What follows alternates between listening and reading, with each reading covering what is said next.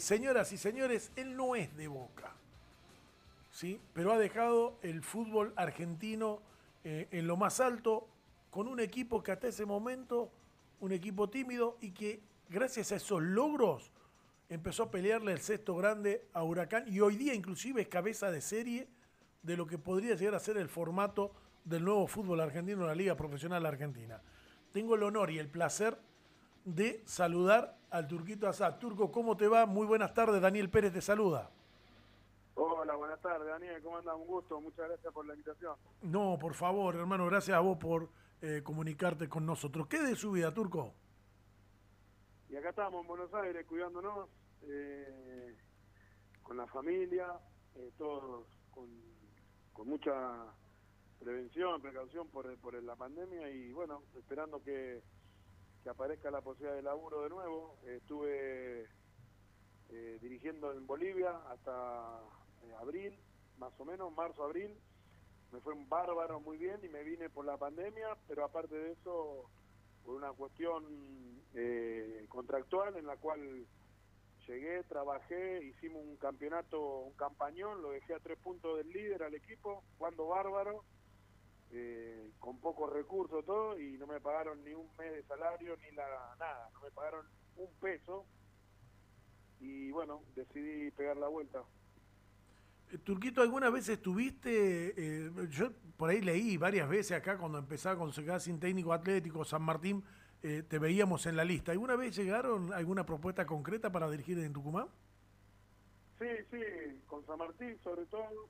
Eh, el actual presidente cuando creo que era vice o director deportivo en ese momento, cuando estaba en el Federal A, y después agarró caña. Eh, es más, yo medio que le dije que no y agarró caña. Eh, pero bueno, sí, después tuve otra oportunidad más cuando ya estaba eh, en Nacional B, después de haber dirigido yo Estudiantes de San Luis. sí, sí, estuve, me, me gustaría, me gustaría dirigir el día mañana. Eh, es una plaza enorme. Tuve la suerte de ir a jugar ahí en reserva con, con Vélez y la verdad la cancha explota. Eh, así que es una linda plaza como para ir a trabajar. Nombraste Vélez, eh, Turco, imagino que es tu segundo hogar. Sí, sí, bueno, Vélez es mi, mi casa, me crié, me formé ahí, más allá de que haya llegado de grande, tuve la, la suerte de, caer en ese club y, bueno, demostrar todo lo que venía, lo que venía trayendo y lo que tenía de, mi, mi, barrio, del potrero y bueno, eh, logré todo, logré todo con el club y hoy por hoy es mi segunda casa, sin, sin lugar a dudas, eh, el lugar que quiero. Eh, Omar, Vélez desde la época de don José Amalfitani siempre fue una entidad ejemplo, ¿no? Eh, realmente algo envidiable lo que es como institución el Club Atlético Vélez Arfield. Ahora, ¿sos consciente que deportivamente sos uno de los causantes de que Vélez hoy sea considerado el sexto grande o que sea el clásico de San Lorenzo por encima de Huracán? Eh, mira, ayer eh, se conmemoraron los 26 años de la Copa Libertadores y tuvimos charla con algunos compañeros, Zoom, ¿no? en algunas notas también en radio partidaria eh, salimos en nota y sabe que se tocó ese tema, eh, como que le faltaba esa frutillita a Vélez, por más que sea un gran club, todo le faltaba esa cuestión de grandeza, ¿no? De pisar fuerte, de entrar eh, con, pata ancha en, a nivel internacional y la verdad que dejamos bien alto el nombre, logramos mucho con la obtención de la Copa Libertadores, nos costó mucho Daniel, nos costó muchísimo, eh, no es fácil jugar una Copa Libertadores eh, y más ganarla, menos ganarla. Eh, y menos, sobre todo, casi imposible repetir, ¿no? pero sí, yo creo que a partir de ahí empezamos a, darle ese, lugar que se merece Vélez a nivel internacional. El catálogo, lo, como lo catalogan del sector grande, le queda muy bien. Eh, yo miro hoy en día la, la, gente que va a la cancha y es admirable, no era la, cantidad de gente que iba cuando jugábamos nosotros, o sea, eh, hay un poco de responsabilidad de, aquellos momentos, el momento que se vivió hoy en las canchas, de que la gente acompaña, se hizo muy hincha, gente joven también, y bueno, sí, como, como todos mis compañeros, ¿no? Nos sentimos responsables bien responsables de este momento de Vélez a nivel institución. Sabés que hace poquito lo tuvimos, gracias a Daniel Millares también, eh, en los micrófonos, a Cristian Baceda. Digo, Cristian Baceda, eh, el asistidor. Hola. Sí, digo, que hace poquito lo tuvimos a Cristian Baceda también en los Sí. micrófonos, y digo, era el asistidor de ese equipo. Sí, bueno, ese mediocampo era notable. Teníamos un 5 que era el Marcelo Gómez y llegaba a gol el negro, llegaba al área chica. O sea, Pepe Basualdo, jugador mundialista internacional. eh, eh, Tito Pompey, una calidad enorme, una zurda envidiable, una técnica. Te decía, te la pongo a 10 centímetros del pie y te caía a 10 centímetros del pie. Eh, no, un mediocampo notable, mediocampo notable. La verdad que era un equipo equilibrado, pero equipo con palabras mayores, ¿no? Porque teníamos desde el uno, que era José Luis, Chilaver, ro- le robábamos al resto. Eh, los dos centrales, una fiera, Trota y Sotomayor. Eh, eh, para mí un crack, Raúl Cardoso, un crack zurdo, lateral izquierdo de, de- aquellos que, que uno le gusta ver cómo juega, marca, corre, salta, mete, hace goles. Eh, después teníamos el lateral derecho que lo hizo con Almandós y Sandoná, alternando, vino bien. Y arriba yo con el Turu, con el Gallego González, con el Beto Camps, eh, pero con el Turu fue la dupla explosiva. Y la verdad teníamos un equipazo, un equipazo. eh, y Cristian también en el medio dando, a veces jugaba de doble cinco, Cristian y, y, Bianchi soltaba a Pepe por derecha y a Tito por izquierda, o al revés, era eh, Cristian por izquierda y Pompey de enganche, y así fue moviendo un poco los hilos del equipo y la verdad que rindieron todo y bueno, Cristian con esa calidad que tiene, es más, él debutó en primera con 17, 18 años, ¿no? O sea, ya se veía un futuro enorme. Eh, turco, aparte, había que aguantarlo ustedes dos ahí arriba, ¿eh? el Turu y el Turco, mamita querida. ¿eh? ¿Por qué lo decís? ¿Por el juego o por el peso? Y por las dos cosas, porque es difícil, más allá del peso. Yo me acuerdo lo que decían los defensores cuando lo marcaban a Gilberto Sí. Funes, que decían, terminan los partidos y terminamos muertos de chocarlo. Y había que chocarte, yo a vos prefiero escucharme, prefiero que salgamos a bailar y no que vamos a chocar. Claro, vos, vos imaginate, el Turu toda su vida en Vélez inferiores, eh, trabajado físicamente, una piedra, y yo que venía del potrero salvaje en un toro, toda Claro. potencia, fuerza, imagínate esos dos arriba, uno con más calidad que el otro, intensos, eh, altos, eh, o sea, cabeceadores, fuertes, usábamos las piernas, los codos, o sea, era una batalla, cada vez que había un partido era una batalla ahí. Pero nosotros también terminábamos ahí, todo golpeado, ¿eh? arañado, codazo en, en en la oreja, en la nariz, en la boca, en las, en, lo- en las cejas, en la cabeza, o sea, chichones, patadas, siempre terminábamos como una, como una guerra después del partido. Turquito, nombraste potrero. Yo me meto dentro de tu, de, tu mente. Eh, eh, Quiero ver, quiero sentir, quiero que me cuentes vos del potrero de pronto jugando la final de la Copa Intercontinental contra el Milan. Sí, Te marque Maldini, te marque Varesi. Sí, soñado, soñado, eh, parecería irreal, ¿no? Eh, antes de llegar a- al partido ese, yo hacía tres años, dos años y medio más o menos, sí, tres, eh, estaba trabajando, eh, había dejado de estudiar todo, estaba trabajando, no jugaba en ningún lado, no había jugado nunca en inferiores y tres años después de que fiché en Vélez, eh, salí campeón del mundo y la verdad que fue algo notable, maravilloso, lo disfrutamos todos los días, eh, a esa, esa experiencia y hasta el día de hoy no- los recuerdos nos ponen en un lugar muy privilegiado, allá arriba, y sí, sí, soñado. Teníamos enfrente al mejor Milan de, de toda la historia porque venía de salir multicampeón de Champions, eh, tenía casi todo el equipo, en- entre internacionales e italianos, tenían todos jugadores de selección y mundialistas del 94. Eh, la defensa del Milan era toda la selección de Italia. Eh, así que, no, una experiencia enorme, notable cómo jugamos. Eh, te cuento algo que por primera vez vi el partido en abril de este año, eh, todo completo, después de tanto tiempo. Y la verdad, me saco el sombrero con el equipo. Jugamos bárbaro primer tiempo, inteligente, por algún- con algún sofocón, algo, pero nada llamativo y al segundo tiempo fue todo nuestro. Lo planchamos al partido después del 2 a 0.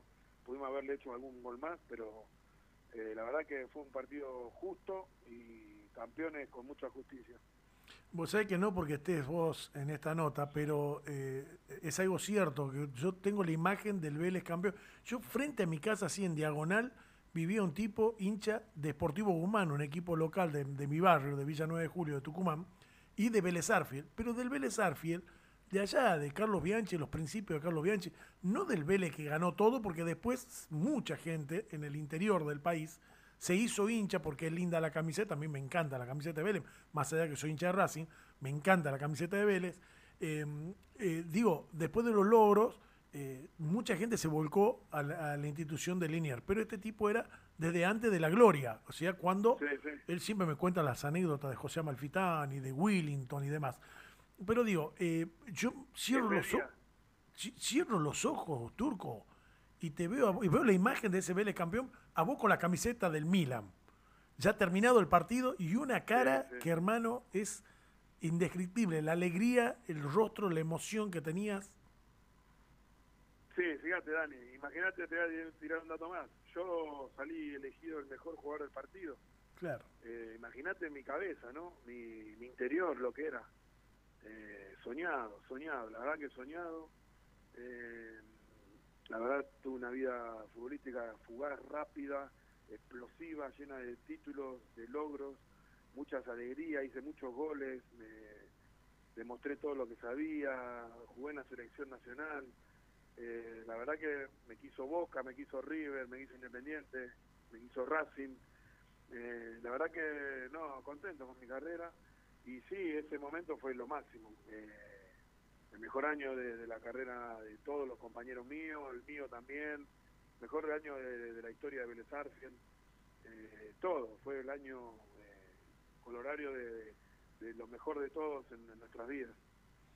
Bueno, la verdad eso es un símbolo del fútbol, me encantaría seguir yo toda la nota, pero bueno, están mis compañeros y especialmente Daniel Millares, eh, él desde el partido de San Miguel, nosotros estamos en Tucumán y él está del partido de San Miguel de Provincia de Buenos Aires, parte de nuestro equipo y es quien nos trae estos lujazos de traerlo a Cristian Baceda, a Omar el Turco, a Sate, bueno, me trajo el Tote Iglesias, casi me muero, te imaginas como hincha de Racing, y, el Pato Filiol. Eh, así que le doy el pase a Daniel Millares. Dani, el turquito es tuyo ahora. ¿Cómo va Omar? El gran gusto, no solamente poder conversar, sino ya habiéndote relatado tantas veces y recién hablabas del equipo que conformaba aquella victoria frente al Milan y ni que hablar de lo, del logro en el Morumbí. Así que nada, este, un gran gusto, un placer. ¿eh? Bueno, muchas gracias Dani, muchas gracias por, el llamado de hoy, la invitación. Sí, bueno, se logró un, equilibrio entre todos, ¿no? Un equipo de hombres, valientes, y bueno, se lograron muchas cosas durante muchos años que hoy, hoy en día se conmemoran muchos aniversarios por, por eso, ¿no? Porque se sostuvo una idea, un plantel, y qué rico ese plantel que logró todos, los títulos. Sí, hablaba, hablaba de Nero Mario Gómez, eh, tipo metedor, un tipo ganador, el flaco Sotomayor, su grandeza en el fondo con Roberto Trota, bueno, el Turo, Baceda, Pompey, siendo reemplazante de Basualdo. Eh, Chila. Se me da por pensar. Chila, bueno, ni que hablar, ni que hablar. Hoy no me atendió Chila, pero no importa, yo lo voy a agarrar. Eh, escúchame, eh, ¿sabés? Asiento aún, asiento aún más, porque aquellos que muchas veces estuvimos en la Villa Olímpica, vimos de alguna manera el trabajo de Vélez Arfe. Hablo de Vélez Institución, más allá de los logros, porque muchos de los ex, entre ellos el Nero Mario Gómez, eh, trabajan en esa Villa Olímpica y están a cargo de las diferentes eh, categorías de inferiores. ¿Vos estuviste en algún momento con Fernando Zamacola? No, eh, Zamacola estuvo con, con, Panucci, pero yo estaba en el club en, trabajando en sexta división, cuando ellos estaban ahí en, primera. Eh, bueno, yo a, Fernando, yo a Fernando lo conozco y hemos hablado mucho de Vélez. Hemos hablado mucho del paso de muchos juveniles por Vélez, de qué era Vélez institución a través de el armado del jugador de fútbol. Y me parece que allí, allí hay un gran por qué después Vélez tuvo tantos logros. es una escuela de fútbol Vélez, ha sido una escuela de fútbol Vélez. Y a la prueba me remito, ¿no? ¿Coincides en esto?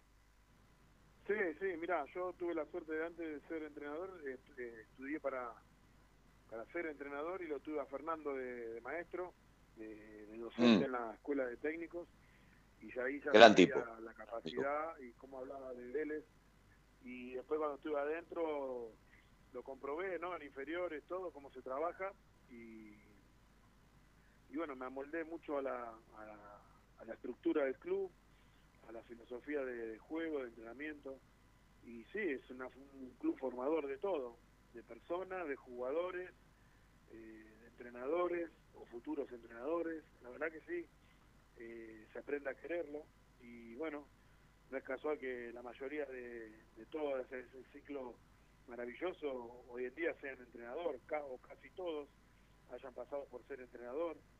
Algunos seguimos, otros no, pero todos tuvimos la posibilidad de, expresarnos o trabajar de eso porque estuvimos, estuvimos formados de esa manera. Yo, vos sabés que eh, aquí en Buenos Aires, eh, con una productora, tenemos la una de las cabinas, que siempre abajo se siente un flaco que era un gran número 5, un gran número 5. De esos que de pronto uno lo refleja así y para los que no lo vieron, este, comentaristas jóvenes que uno va teniendo, este, me siento al lado o, estamos tomando unos mates en la previa y digo, ese que está ahí la rompía, el flaco Pedro Larraque. Y creo que esa imagen era de Vélez. Lo comparto contigo, más allá de que estemos en esta nota en el área de Sabelo, porque a uno le va viniendo permanentemente esas cosas que ha visto los equipos argentinos, porque la representación de Vélez cuando en la Intercontinental frente a Milan, o meterte en un Bonumbí este, que te rompe los oídos y ganarlo con tanta, tanta presencia, más allá de lo difícil que bien marcaba Turco Vos, que había resultado, digo, queda en la vitrina de Vélez, para lo que es Vélez institución, ¿no? Para los pibes que van de la mano del papá y de pronto miran para arriba y el padre por ahí lo ve y dice, mira, ese, ese fue el que le hizo el gol a San Pablo. Ese, que, es lo que repercute en la vida, ¿no? Sí, sí. Pedro es una institución dentro de, otra institución. Pedro es hasta que apareció Fabián Cubero, era el jugador con más partidos en la historia del club, lo superó Cubero, pero sí, es un referente histórico de Vélez, lo quieren mucho, así que sí, Vélez tiene esa particularidad, ¿no? Eh, tal vez va con, cuestiones distintas a otros clubes, muy familiar, muy cercano en, el día a día con, toda la gente, con los ex, eh, y vos ves la platea, a veces ves muchísimos exjugadores, eh, gente grande, y bueno, se, se, lo aprende a querer. Creo que va de, esa, de, la mano de esa filosofía de lo que es eh, Tele hoy, ¿no? Porque cuando hablan de que es una cuestión distinta al resto, es, es por estas mismas cosas que, que hacen que lo haga distinto al club, en el sentir, en el vivir. Eh, y por más que pase el tiempo, eh, volvés y te sentir como en tu casa, esa es la realidad. Sí, sí.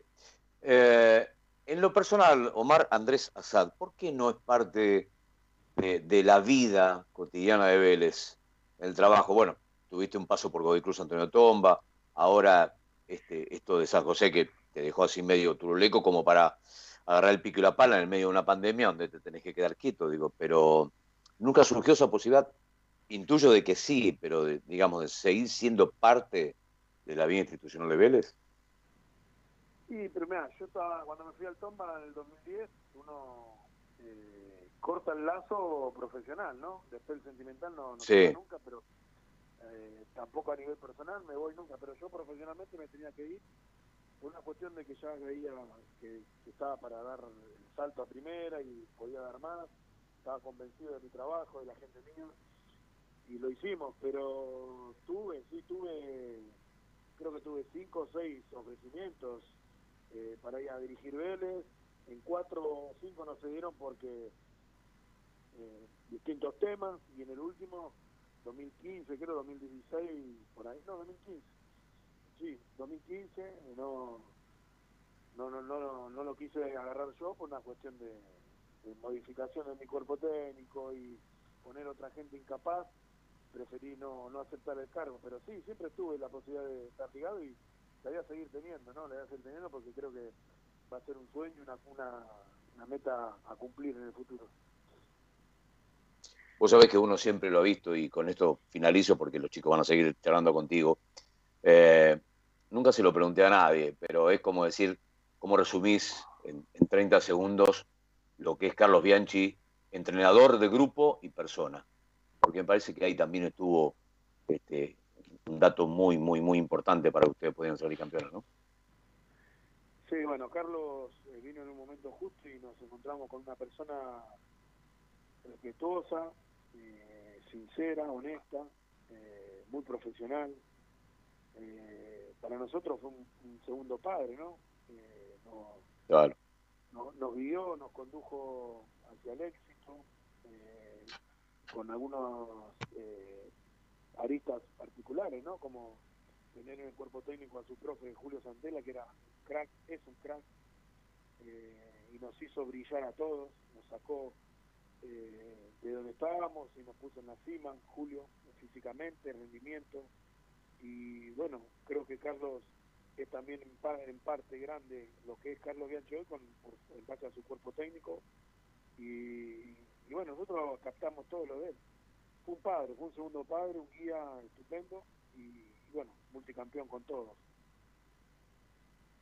Omar, eh, de mi parte, un, gran gusto. Ojalá la vida nos pueda encontrar en algún momento a tomar un cafecito, ojalá todo esto pase pronto y, al pasar pronto seguramente tendrás la posibilidad de volver a trabajar. Así que te mando un, estrecho abrazo, ¿eh? un codito como para este, seguir peleándolo. Gracias y te dejo con Cristian Lazo, uno de los compañeros que está allí en Tucumán para charlar contigo.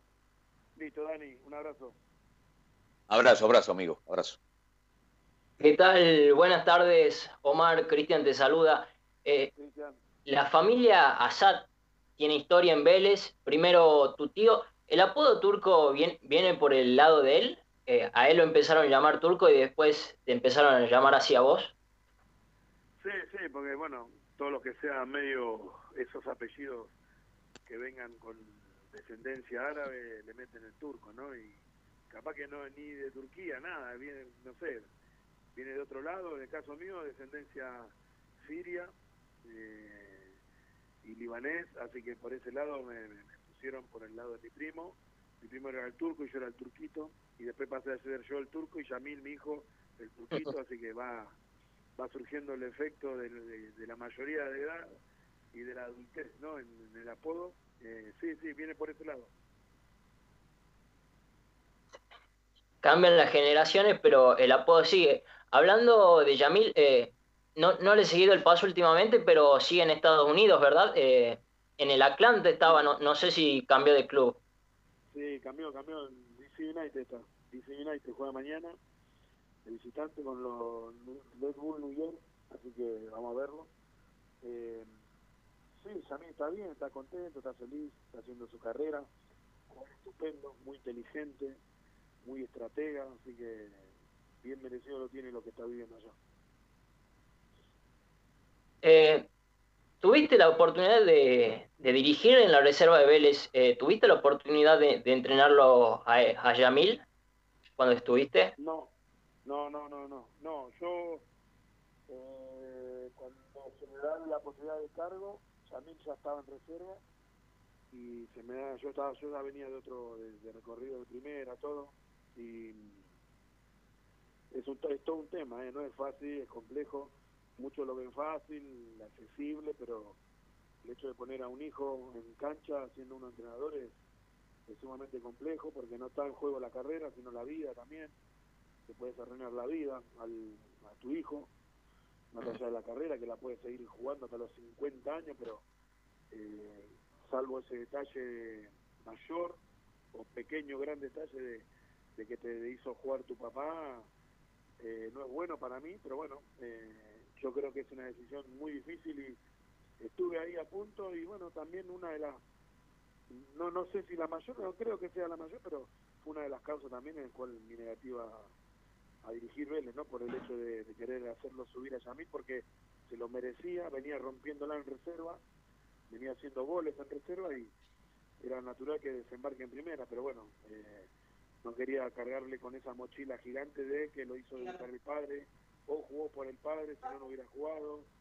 Y bueno, el tiempo me dio la razón, Yamil debutó por sus propios méritos, la rompió, jugó bien y hoy está en Estados Unidos, está contento, así que creo que dimos un paso bárbaro en ese momento. Turco, un club también con el que se podría decir no jugaste, pero fuiste entrenador en dos etapas eh, y te sentís identificado con Godoy Cruz. Sí, bueno, el Tomba, con el Tomba tengo cariño muy grande, muy especial. Eh, de entrada nos fue maravillosamente bien. Hasta el día de hoy tenemos en punto la mejor campaña de la historia de un equipo del interior, no afiliado directamente a AFA. Eh, primera vez en Copa Libertadores que hicimos en el 2010, faltando tres fechas clasificamos. Eh, tuvimos al mejor jugador del año en todo el 2010, el mago David Ramírez. La verdad que tuvimos un año maravilloso y no y bueno eso eh, llega, eh, se mete en el corazón y, bueno después tuve un segundo ciclo que no fue tan bueno, pero más allá de eso el hecho de decirle que sí a Godoy Cruz va a ser siempre y me tratan bien. Ayer hice una nota para una página del Tomba y es un amor especial, ¿no? Eh, me quieren mucho todos, menos el presidente, me quieren mucho todos, pero bueno, eh, hicimos un gran trabajo ahí, histórico. Antes de la llegada de Diego Martínez, ¿no se contactaron con vos para tratar de sumarte? No, no, mientras este presidente no me va a llamar, tampoco quiero ir con él, así que las cosas claras de entrada evitan problemas, ¿no? Eh, ahora, si él me llama para, para solucionar las cosas y ofrecerme cargo, yo no tengo ningún problema. Pero mientras esté esta situación, yo lo veo muy difícil que, que, se dé. Eh, y no tengo nada de que pelearme con nadie, simplemente aclarar un par de cosas. Eh, y no es tema de, de plata ni de tiempo, nada, es cuestiones personales nada más, y, pero bueno, eh, creo que va a estar así, ¿no? La, cosa juzgada, hasta que no hasta que no esté esta persona yo no podría llegar a estar y mientras esté no, no, llegaría a dirigirlo. Bien, de, de mi parte, Turco, te agradezco y te mando un gran abrazo. Bueno, muchas gracias, Cristian. Un abrazo para vos, papá. Bueno, Turquito, la verdad es uh, un honor, un placer eh, haberte tenido acá los micrófonos de Sabelo Deportivamente, en Tucumán, de Tucumán hacia, hacia el mundo. Eh, desearte siempre lo mejor, Turco. La verdad que sos. Eh, verte a vos es, es, gol y ver gol es alegría. bueno, bueno, muchas gracias. Les cuento algo. Yo tengo sangre tucumana. Vamos todavía. Con razón eras bueno. mi abuela paterna, María Magdalena, era de Montero, puede ser, Montero. Claro, de Montero canta la patria. Ahí está. Y bueno, mi abuelo, un refugiado eh, de, mundo árabe, se vino para acá y medio de polizón, eh, en un barco todo, y lo primero que hizo al tiempo de estar acá, irse para el interior de, la Argentina y se fue a Tucumán, y bueno, ahí es donde conoció a mi abuela María Magdalena y tuvieron los hijos, de los cuales salió mi viejo. Y bueno, sí, tengo sangre tucumana. Bueno, mira vos, acá es tierra milagrosa, ¿no? Acá encontramos las cosas antes que la pierda el dueño, pero bueno, dicen así, qué sé yo. Buenísimo. Vos, esa turco, si te afana algo, sí, es de, por culpa de mi abuela, decimos. Qué bueno, buenísimo.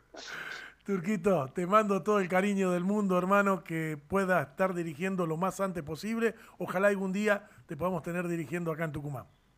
Bueno, bueno, me gustaría, me gustaría, estuve cerca ahí. Eh, y bueno, después el tiempo dijo que no, pero bueno, me gustaría, me gustaría poder estar eh, dirigiendo ahí. Es una plaza gigante eh, y sé que empujan los hinchas, pero muy caliente, van en cantidad. Es una linda plaza para para hacer historia sobre todo, ¿no? Creo que haciendo historia eh, en esos en esos clubes así quedas para, para siempre en el corazón del hincha. Así que si voy, voy para eso. Así que bueno, esperemos el día de mañana y ojalá ojalá pase esta pandemia y nos vuelva a reencontrar todos felices en lo, que más eh, sabemos hacer, ¿no? Que es el fútbol. Te mando un abrazo muy grande, Turquito. Dale un abrazo a todos, saludos.